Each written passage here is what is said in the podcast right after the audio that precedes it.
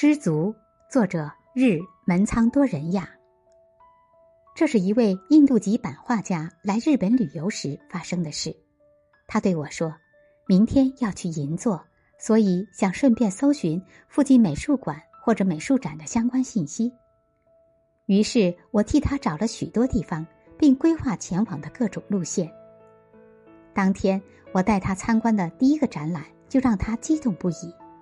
负责导览的我当然非常开心，于是不假思索的对他说。我们去看一下展览吧，他向我表示，今天这样就很好了。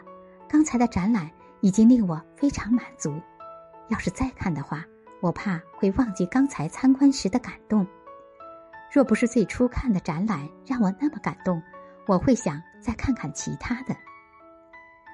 他的意思是一天之内心中所能消化的感动是有限的，于是。我们中午便结束了这次参观行程，一起去喝了下午茶，然后到皇宫附近散散步，悠闲的度过了这一天。